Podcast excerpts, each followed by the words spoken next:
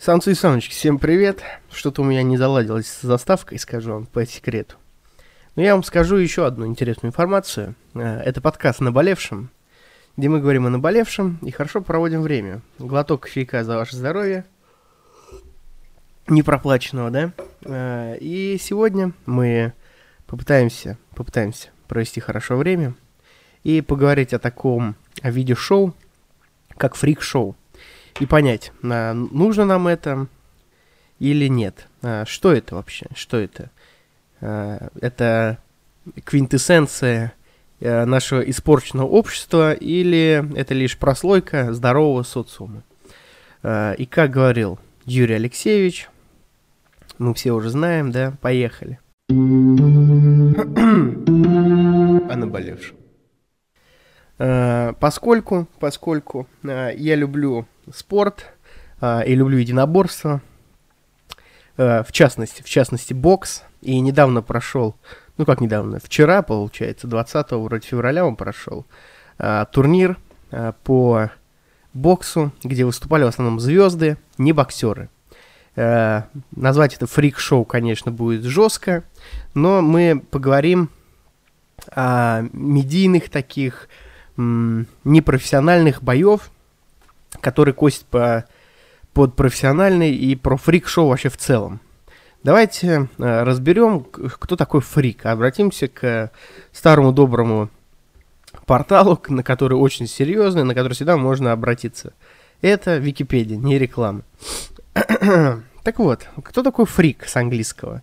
С английского фрик это уродец. Также фанатик – человек, помешанный на чем-либо. В современном понимании фрик – это человек, отличающийся яркими, ярким, необычным, экстравагантным внешним видом и вызывающим поведением, а также обладающий неординарным мировоззрением в результате отказа от социальных стереотипов. Э, фрики выделяются в отдельную субкультуру.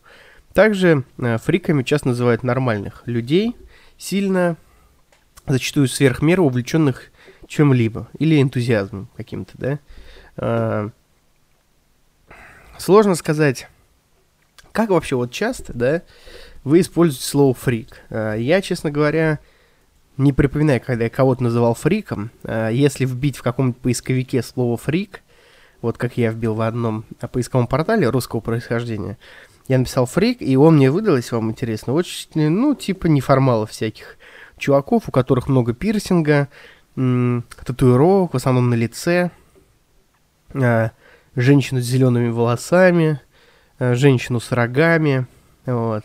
И по поводу слова фрик, для меня, ну, как бы у нас, да, слово фрик, оно уже давно размыто, как мне кажется, и понятия фрик нет. Типа, э, можно быть блогером, да, и быть фриком. И типа, ты блогер или фрик в это время, в то же время, да, или это и то, и то. Или, к примеру, а, можно ли вот людей с татуировками на лице назвать фриками уже вот сейчас, да, к примеру? С другой стороны, а, есть, к примеру, Кирилл Терешин, да, а, который, которого я уважаю с точки зрения коммерции. То есть парень абсолютно не харизматичный, абсолютно неинтересный, который закачался в руки масло какое-то, не знаю, подвальные, сделал себе огромные руки. Э, если вы не поняли, то я про руки-базуки сейчас говорю, да? Вот, и в итоге вот э, фриканул, как говорится, и тем не менее вот что-то заработал, свою дозу э, хайпа и популярности получил. Тот же, вот, и с другой стороны, например, Конор Макгрегор, который профессиональный боец, который обладатель нескольких поясов, и который вообще поднял, в принципе, UFC, но который фриковал, который э, взял там трэш-ток всем известный, да, который ведет себя эпатажно, вызывающе, вот. Э, получается, он тоже фрик или что? Вообще слово фрик очень э, интересное и такое уже в наше время довольно размытое. То есть, посмотрите на Конора Макгрегора, да, э, олигарх, по сути, э, и вообще отличный мужик с такой хороший, проевропейский, белый, консервативный мужчина что ужасно в нашем современном обществе. А, и, то есть, и, например, Кирилл Терешин. То есть, у, и у тех, и тех эпатажное поведение. Вот. Кто из них фрик, непонятно. Тем более, что э, допустим, быть белым гетеросексуальным мужчиной в нашем мире э, довольно толерантным, да, это тоже получается уже вызывающее. типа, ты не трансгендер, ты не... У тебя традиционная сексуальная ориентация, ты гетеросексуален, может быть, у тебя есть дети, которых ты любишь, ты э, мужчина, типа, ты белый, и ты такой, нихуя ты фрик, типа, в каком-нибудь Америке, возможно, ты станешь фриком. Поэтому, как по мне, грань вот этого фриковства, она немножко размыта. Но мы берем сейчас слово фрик э, не в, в неоскорбительном и таком общем понимании. То есть я лично, ну, не говорю фрик постоянно, это не слово не, не в моем обиходе. Э, но надо понимать, что под словом фрик можно подразумевать все что угодно. Например, э, мы будем сейчас рассматривать, к примеру, фрик-шоу как бои непрофессионалов по правилам профессионалов. То есть вот последний турнир, где выступали даже спортсмены какие-то. Но в основном это были медийные личности, и по сути это, ну, фрик-бои, да, это как вот бой э, был Кокляева и Емельяненко. То есть не Кокляева, не Емельяненко фриком в целом не назовешь, типа, ну, хотя кто-то скажет, вот Саша Емельяненко фрик, типа, э, типа, вот он там алкаш, там, э, сидевший фрик, допустим. Ну, когда мы называли алкашей, сидевших фриками, типа, вот, поэтому мне сложно сказать, но вот я к тому, что, это я к чему говорю-то, вот это, про понятие фрик. А, не Мишу а, Кокляева с глубоким уважением, да, не а, Сашу Емельяненко не назовешь фриком, но в целом их бой это фрик-бой, как бы. А, такой шоу, это больше шоу, чем бой. А всякое шоу у нас сейчас называется фрик, фриковством.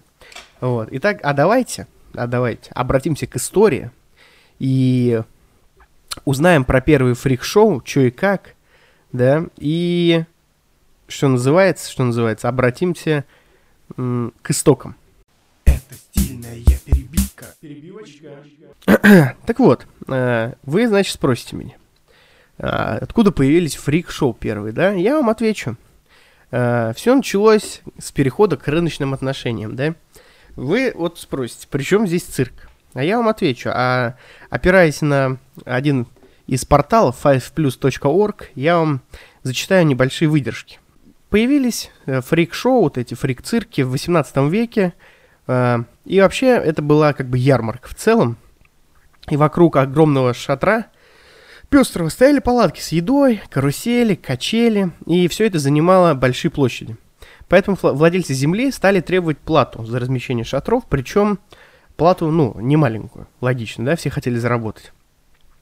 А, также, ну, соответственно, цирки были бродячие, и переезд циркачей был довольно дорог и сложен в транспортировке. То есть, ну, мы понимаем, какие средства передвижения были, например, сейчас, и какие, например, тогда, да?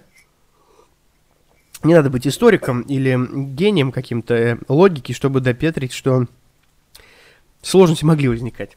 А, поэтому, поэтому а, цирки были довольно дорогим бизнесом и должны были приносить владельцам немалый доход. Логично, логично.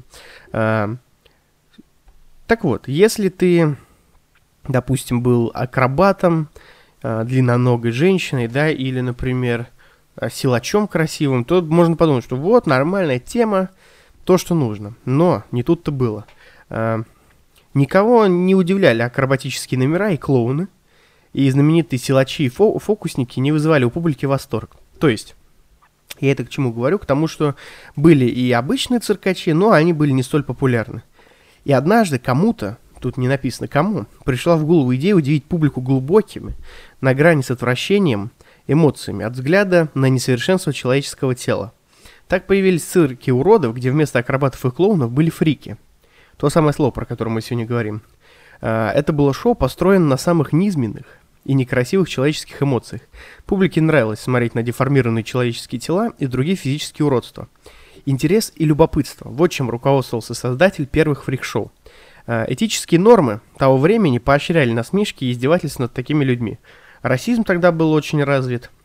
Как вы знаете, если э, были э, в то время, особенно в Америке, цирки, э, ну и представления, где карикатуре, карикатурно высмеивали негров. Вот, типа, накрашивали лицо гуталином и, типа, э, все дела вот эти. истории афроамериканские пародировали. Вот. И вообще время такое было. А, так вот, а, так что публика в цирке уродов текла рекой. Они ходили платили, потом уходили приходили в другой раз к, а, к уже другой труппе. Таким образом, фрик-шоу можно было сколотить огромное состояние. Ага. Так вот, а, я это к чему? А, вот если мы опираемся на эту статью и как бы опираемся на наш мир, человека очень легко задеть его радикальными чувствами. Это какой-то любовью, то есть критической, да, жалостью, или, например, каким-то извращением или халяве, вот эти вот э, радикальные, то есть крайние чувства, да, вот больше, когда ты очень сильно любишь кого-то, к примеру, ты на многое готов пойти, да, например, если вы там очень сильно любите свою жену, то вы понимаете, о чем я говорю, да, или мужа своего. Ну, также любовь родительская, да, она очень сильная, вот эти сильные э, радикальные чувства. Ну, вот, также любители халявы. То есть очень часто блогерам предлагают услуги, все, ну, блогеры продают услуги всяких каперов, э, там, ну, сейчас не знаю как, но раньше там продавали какие-то киви яйца, и на всем вот этом строили хороший бизнес. Но понятно, что это обман и мошенничество – но сам факт, что колотили огромные деньги, потому что вот эти крайние чувства, вот эти вот гадкие, они очень цепляли людей и по сей день цепляют, чего ж греха таить. Типа, был бы, появись сейчас цирк уродов, не знаю, было бы ли это интересно, но ха, откройте YouTube, там есть на что посмотреть, я вас уверяю. А, так вот, все было красиво, э, и фрик-шоу, типа, пользовалось популярностью. Э, они пытались отдельно, значит, от этого работать, от обычного цирка, но в Европе не сильно прижились, как доказывает история. Вот. Но пока эта весть не дошла до Америки. И там, говорят, э, нач- начался золотой век.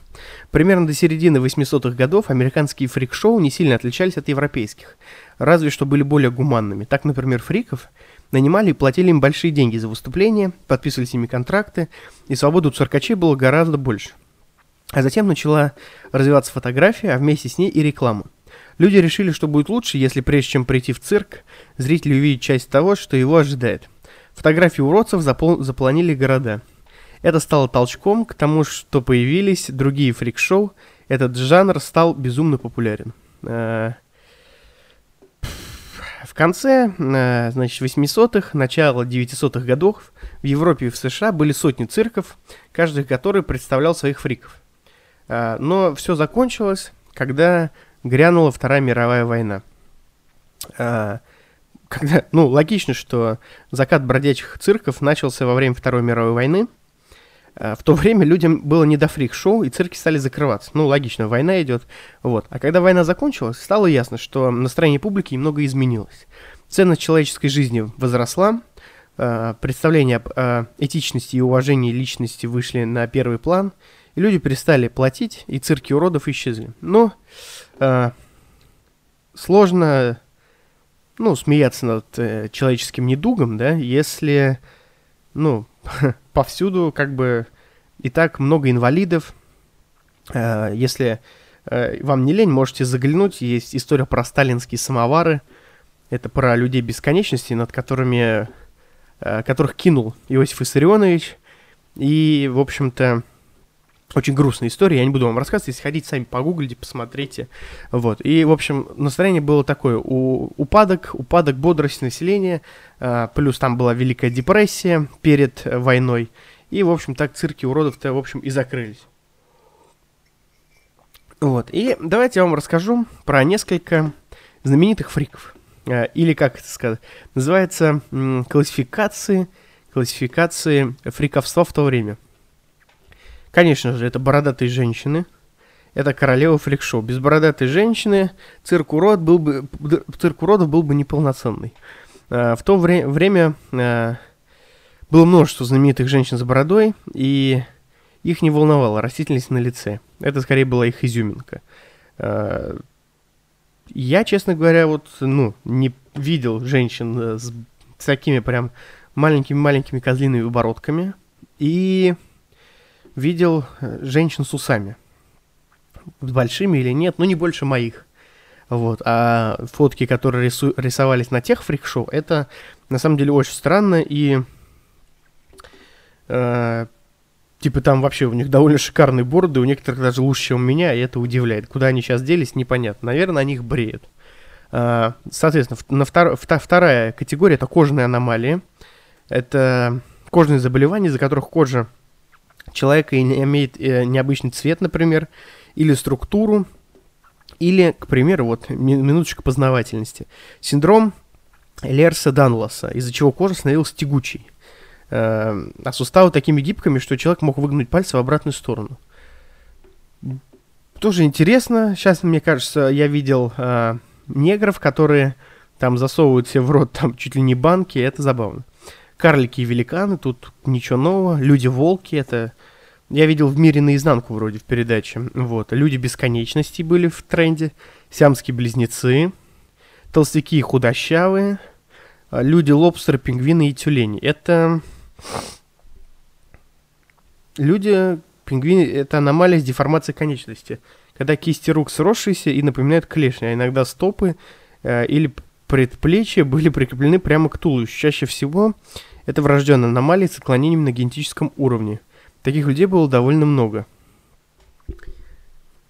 Ну, я что хочу сказать, это довольно странная движуха, но мне кажется, до сих пор такая есть. И вот если вам интересно, э, есть фильм э, Тода Браунинга «Уродцы» называется, который был снят в 30-х годах. Цирки, цирка уродов тогда не существовало, но фрики в фильме настоящие. Но публика восприняла фильм плохо. Возможно, из-за сцен насилия, коим изобили, изоби, изо, изобилует, изобилует, изобилие, изобилие в этой картине насилия, в общем. Но называть его аморальным или неправильным, при этом э, по собственному желанию, от, ну, от, как бы, я, короче, это вырежу нахуй. Э, кстати, отдельного э, упоминания заслуживает фильм Тода Браунинга «Уродцы», который был снят в 30-х годах. Э, цирки уродов тогда еще не существовало, но фрики в фильме настоящие, кстати. Э, но публика восприняла его плохо. Э, изобилие насилия в этой картине, но как бы фильм есть. Итак, еще раз, тот Браунинг, фильм «Уродцы». Вот, я не смотрел, но придется ознакомиться с картиной и узнать, что да и как. Итак, давайте уйдем э, от этого и перейдем к какой-то более современности. И я вам сейчас объясню, к чему я все вот это веду, начал эту историю, и там мы уже сделаем, э, пойдем дальше. Это стильная перебивка. Перебивочка. Так вот, э, насмехаться над людьми, насмехаться над людьми стало неактуально из-за их каких-то э, отклонений, да. И мне кажется, мне кажется, что вот это все фриковство, оно переросло, в, переродилось скорее даже в какую-то другую стезю. А, потому что то радикальное время, да, довольно странное, например, тут тоже средневековье, например, да, допустим, ну, средневековье взять и, допустим, вот нынешнее время и даже тоже отношение к человеку, если мы берем, то это абсолютно а, разная манера поведения, то есть если мы берем отношение к человеку как в средневековье, как к самому а, ничтожному сознанию, созданию, да, и вот это презирание человеческого, эти бесконечные мученики, э, и, например, сейчас или в, в эпоху Ренессанса, когда считалось, что человек лучше, что со создалось там Богом тем же, э, то есть нам, например, это вообще не понять, то, что было тогда, и такие, типа, чё, какого вообще происходит здесь. Э, то же самое и с э, цирком, да, то есть э, фриковые цирк уродов, типа, и все вот эта история. То есть нам тыкать пальцами и говорить, фу, там, урод, это как бы, ну, некрасиво, хотя, может, кому-то и хочется. Но нужно понимать, что, ну, э, это уже аморальным считается, да, и не всем людям охота этим заниматься. Ну, по крайней мере, э, не анонимно. Анонимно-то, мне кажется, люди способны вообще на многое. Так вот, мне кажется, и как бы это мне кажется факт, что цирк, э, фрик-шоу, они переросли, переродились во что-то менее э, радикальное. И стали более таким, э, то есть, профи, то есть что-то менее профессионально стало что-то более фриковатым. Если мы э, отбросим людей, которых просто пытаются похайпить на своей внешности, типа вот этот чувак, который м- весь такой татуированный, я не помню, как его зовут, тату-модель, как же его звали? Тату-модель мужчина, вот я просто забиваю. Блин, его тут нет, у него, короче, череп на лице набит, вот, и мне кажется, он такой один из первых. Вы пони- поняли, наверное, про кого я говорю. Вот, он типа, ну, молодец, потому что, ну, заработал, зарабатывает огромные бабки своей внешностью. Или тот же Александр Шпак, его же зовут, да? Александр Шпак, э, довольно обычный чувак, спокойный, там в охранке работал. Вот, при всем том, что он по, ну, по видосам, я с ним лично, конечно же, не знаком, по видосам, которые я смотрю, он довольно адекватный мужик, здраво рассуждает, э, не гей там, ну, то есть обычный мужик. Просто крайне экстравагантно выглядит. Эти губы, сиськи он себе делал, жопу делал, все вот эти татухи. Э, хочется сказать, что, ну, фриковато, ты смотришь, ну, фрик, да, но на самом-то деле довольно адекватный мужик, и монетизировать себя да, намного проще, если ты э, как-то не так выглядишь, если это резонирует у людей, да, вот. И то же самое с боями. То есть, когда э, золотая эпоха бокса, да, была, и других единоборств, э, кто-то решил такой, а давайте, короче, проведем межтурнир, там, где будут э, разные бойцы, там, разных стилей, и не знаю, можно ли назвать это фрик-боями, но сам факт того, что там появились серьезные ребята, которые не были бойцами, тот же танк Эббот, я не помню, вот давайте узнаем, у танка Эббота были а, ли какие-то регалии в спорте. А, танк Эббот это очень крутой мужик, вот. Это американский боец смешанных единоборств, профессиональный рестлер и комментатор. Он, он подкасты, кстати, снимает. Вот это прикол. Короче, это классный мужик, который просто такой выглядит, как здоровый дикий байкер, короче. И он очень круто рубился в свое время, но при этом вроде бы никаких э, каких-то регалий в спорте не добился. И вот я к чему это? К тому, что спорт начинался э, профессиональный, да, вот в... То, тоже UFC начиналось как такое, типа, как некий Mortal Kombat где тоже были фрик-бои, особенно в Японии, когда был а, были популярны фрик-бои, там и этот какой-нибудь маленький японец против огромного жирного э, огромного жирного этого сумоиста, и это все было весело. Вот, танк, это американский боец смешанных единоборств, профессиональный рестлер, комментатор. В настоящее время является автором и продюсером собственной серии подкастов под названием «Испытательный полигон с танком Эбботов». Э, известен как легенда, а также, также выступал в Pride, Strike Force, он сам описывает свой стиль как уличную драку, которая распространена в барах и на улицах Калифорнии. Вот. Э, я вам скажу, э, что он, ну, просто нормально махался. 25 боев, 10 побед, 15 поражений. Статистика, скажу, не очень, но был чемпионом, это факт. Вот, и... То есть то время, например, да, какие-то года-то были, я уже не припомню, блин, честно говоря.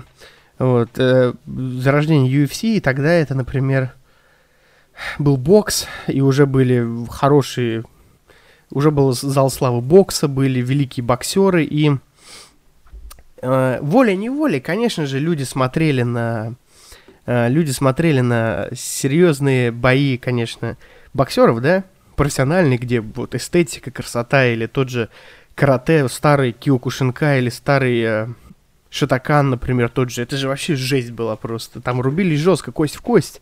Но а, волей-неволей ты все равно поглядывал на UFC, на Pride, потому что там были настоящие мясорубки. И там уже были а, фрик-бойцы, фрик-бои. И вообще вот UFC изначально такой фриковатый были. То есть борцуха выскакивал против танка, Эббота, Дон Фрай, тот же хищник, да. Там присваивали всем погремухи, и это было все так задорно. Но потом в какой-то момент, а, конечно, так вот, э, все вот эти бои переросли в профессиональный большой спорт, да, но с эпохой Ютьюба э, произошла следующая ветка, про которую я вот и хочу с вами поговорить. Так, это стильная перебивка. или это рекламная интеграция, ты пока не понял, я тебе расскажу. В общем, скажу, что рекламы сегодня не будет. Если тебя что-то интересует, заглядываешь в описание, там все соцсети, куда ты подписываешься, плюс там сеть, э, там электронная почта моя, о наболевшем фуфанс, чтобы писать свои жалобы, и мы их разбираем по четвергам. Затем там ссылка на лучшего букмекера. Потом э, я еще проанонсирую то, что у меня с 1 марта по 1 июня будет большой би- бизнес-марафон, где я буду рвать и метать и будут выходить лучшие подкасты, будет больше коллабораций. Короче, постараюсь порадовать себя, тебя, точнее, себя, хорошим, качественным контентом. Поэтому подписывайся, где можешь подписаться, ставь 5 звезд на iTunes и делаем красиво. Так вот, э, с эпохой YouTube, с эпохой YouTube, э, появилась такая фишка, как ну, давайте нет, давайте издалека. Сначала появились блогеры, да, а, и популярные люди, которые, а, за которыми людям очень интересно следить. И, к примеру, а, если вы, например, не интересуетесь боксом, да, то вы не знаете, кто такой Энди Руис, например, да, Энди Руис, да, и кто такой, к примеру, Энтони Джошуа. Вот. Или там Тайсон Фьюри, вы не знаете, кто такой. Но вы, к примеру, если интересуетесь YouTube, знаете, кто такой Михаил Кокляев? Или там, ладно, Михаил Кокляев, Артем Тарасов, к примеру. Или вы знаете, кто такой пулеметчик? Или о, кто там еще-то сейчас модный? Акап. Я не помню, как его зовут, правда. И вот мне кажется, что следующая ветвь э, вот этих фрик-боев это э, как это когда не профессионалов выдают за профессионалов. Это довольно прикольно смотреть с точки зрения того, что типа ты кого-то знаешь, да, и ты такой думаешь, о, посмотри, как он махается. Типа, это нельзя назвать кучкой каких-то идиотов-маргиналов, потому что, во-первых, эти люди гении промоушена, потому что они зарабатывают деньги в первую очередь, и побольше, чем мы с вами наверняка. А, потом, эти люди все-таки показывают характер, потому что выходят в ринг, выйти в ринг не каждый может, и, ну, нужно понимать, что с большим уважением ко всему этому отношусь. Вот, но э, это нельзя назвать какой-то маргинальной кучкой, например, тоже российской, типа, вот вы тут в России с ума сошли, у вас тут блогеры бьются, а нужно понимать, что есть какой-то американский блогер, который недавно дрался по боксу и еще кинул этот вызов Конору Макгрегору. Потом, э, скоро будет драться Хафтер Бьорнсон против... Э, дай бог памяти, господи, как его зовут?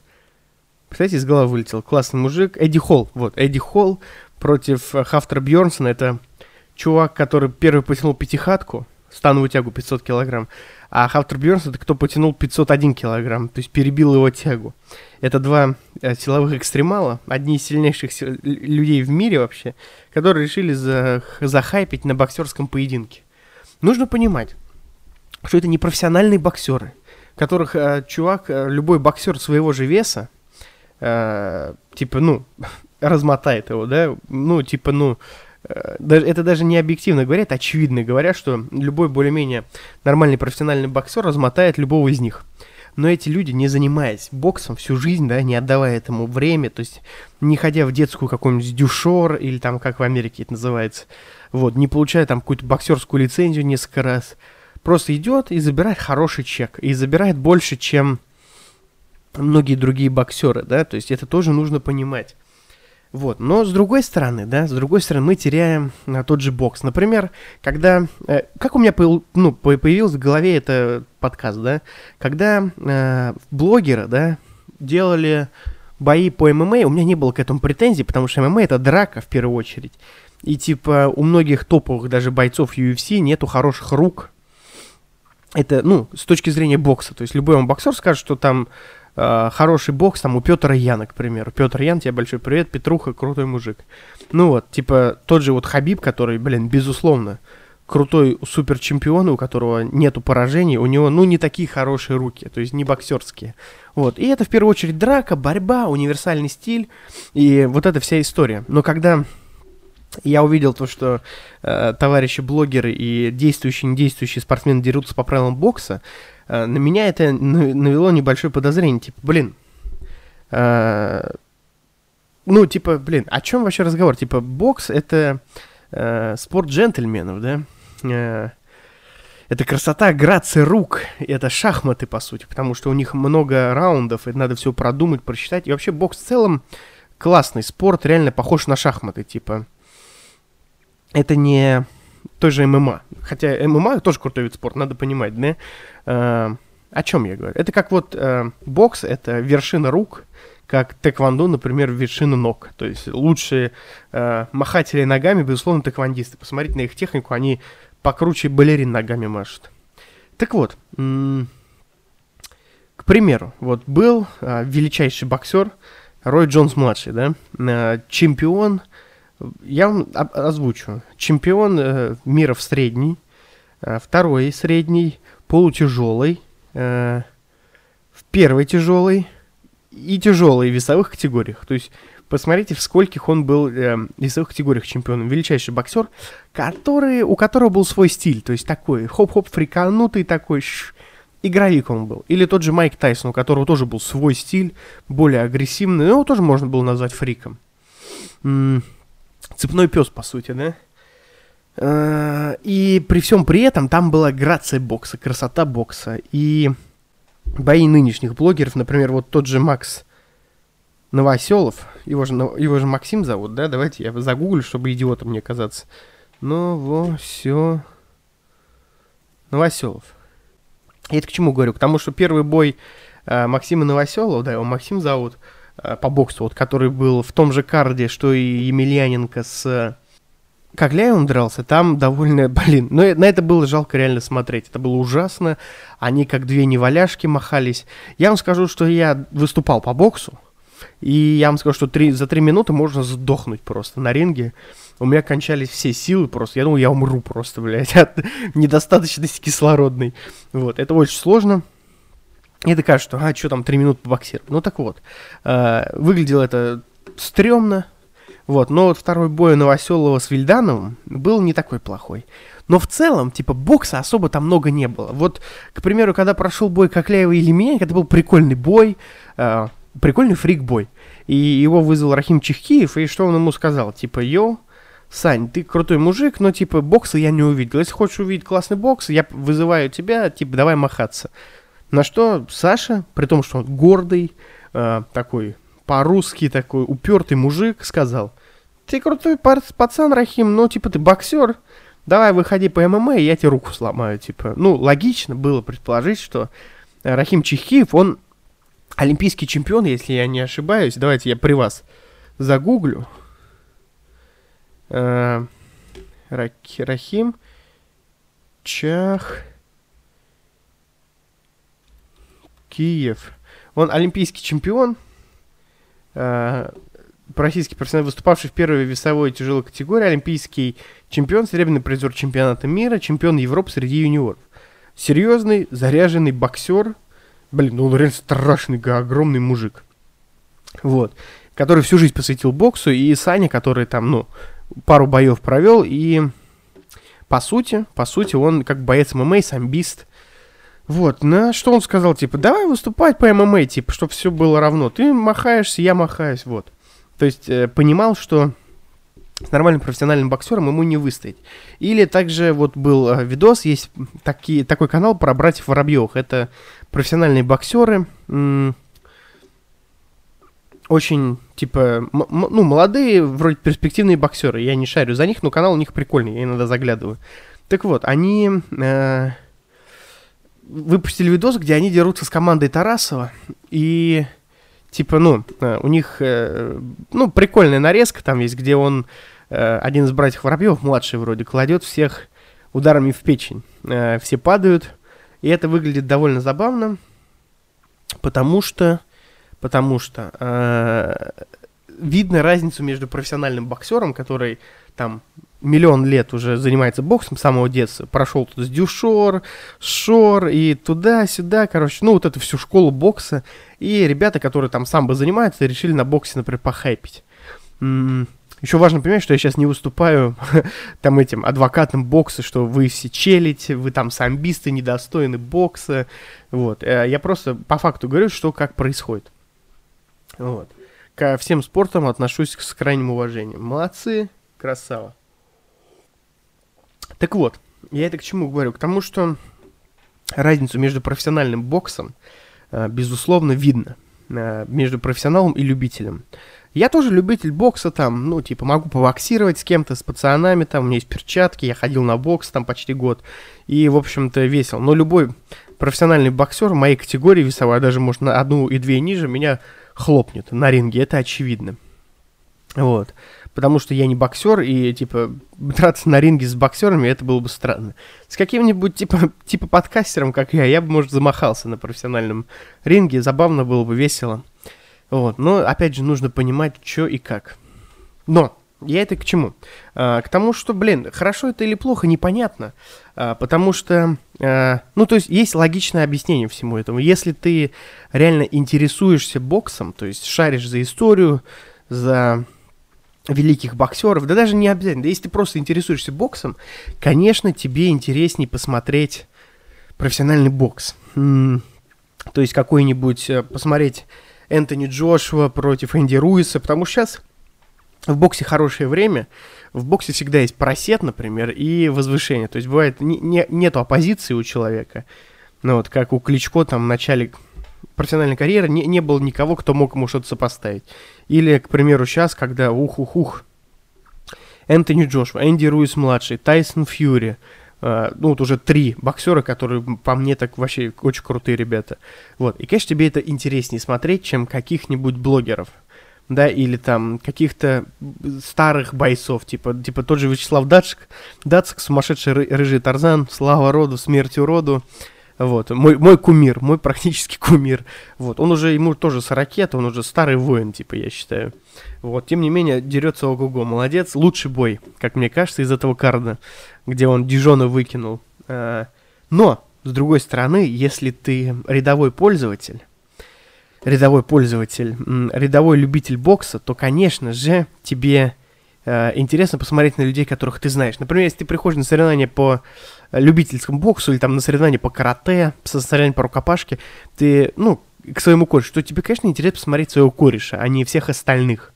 Э, типа, тебе не интересно, как там Миша Смирнов дерется с Петей Ивановым. Это же логично. Что тебе смотреть на этих? Они там кое-как культями помахали и все. А когда ты смотришь на своего кореша, он машет теми же культями, так же криво, например. То есть он там первый год занимается. Бьет какого-то, там, я не знаю, э, Иванова Ивана Ивановича, да, но при этом это твой кореш, тебе все на это интересно посмотреть. Так же и с блогерами. Нужно понимать, что это большой бизнес, и рядовому человеку, конечно, интереснее посмотреть на своих э, кумиров, на своих, э, на тех, на кого он подписан, за кем он уже не первый год следит. Если вы думаете, что это шляпа и типа это вот не, это молодежь, Кока-Колы напилась, если вы, вам там, ну, 40, 50, и вы думаете, что вот молодежь Кока-Колы со снюсом перепилась, ТикТок пересмотрела, и вот смотрит всякую херню, э, пожалуйста, в, типа, ну, есть другие варианты, например, тот же Майк Тай, э, Мухаммед Али, Мухаммед Али дрался на рестлерском ринге с прорестлером, и прорестлер, лежа на спине, бил его ногами по ногам. То есть таких примеров уже много, и все вот эти фрик-шоу, как по мне, переросли во что-то менее радикальное. Так вот, друзья, давайте сделаем уже выводы. Это стильная перебивка. Перебивочка как обычно, знаете, я люблю делать выводы без выводов, но здесь такая э, ситуация, в которой логично занять центристскую позицию. Э, вот э, как бы вся моя аллегория на резюме, которое я постоянно привожу, но в котором нету резюме, я хочу этим сказать, что наш мир э, не делится на черное и белое, и ничего однозначного в этом мире нету. И на все можно посмотреть с разных углов и ракурсов. А, здесь я приведу цитату одного боксера интересного. А, так вот, но это в конце. Для начала я хочу сказать, что безусловно, безусловно, э, нужны фрики от самых уродливых и страшных, которые хотят похайпить там на одном глазе или там на руках-базуках, до просто каких-то каких эпатажных поведений, типа Конора Макгрегора. Где бы был UFC, если не было Конора Макгрегора? Знали бы вы про UFC, если не было Конора Макгрегора? Это, безусловно, нужно. Тот же Мухаммед Али велся крайне эпатажно. Он говорил, я красив как девчонка, потому что по мне никто не может попасть. Вот. Это все, конечно, нужно.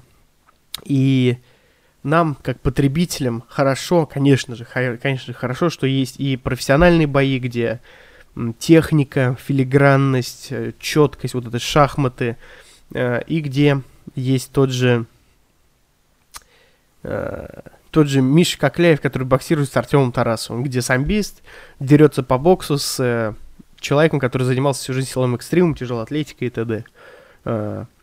Конечно, круто, что есть там опера, тот же Андрей Бачели, есть versus battle какой-нибудь, что у нас есть рынок. Вот. А по поводу вот этих боев, назовем их опять фрик, фрик боев, э, я посмотрел видос, где у Кости Дзю спросили, как вот ты относишься к тому, что вот бокс э, раз, разбодяживают вот такими боями, и он сказал, что это то ли его цитата, то ли его отца, и он сказал, ну кто-то же должен продавать билеты. Рад был тебя слышать. Надеюсь, ты рад был слышать меня. Такой вот подкаст э, с нотками истории, немножко философии, что-то интересное, что-то очень интересное. Вот, поэтому подписывайся, ставь 5 звезд и до новых встреч. О наболевшем.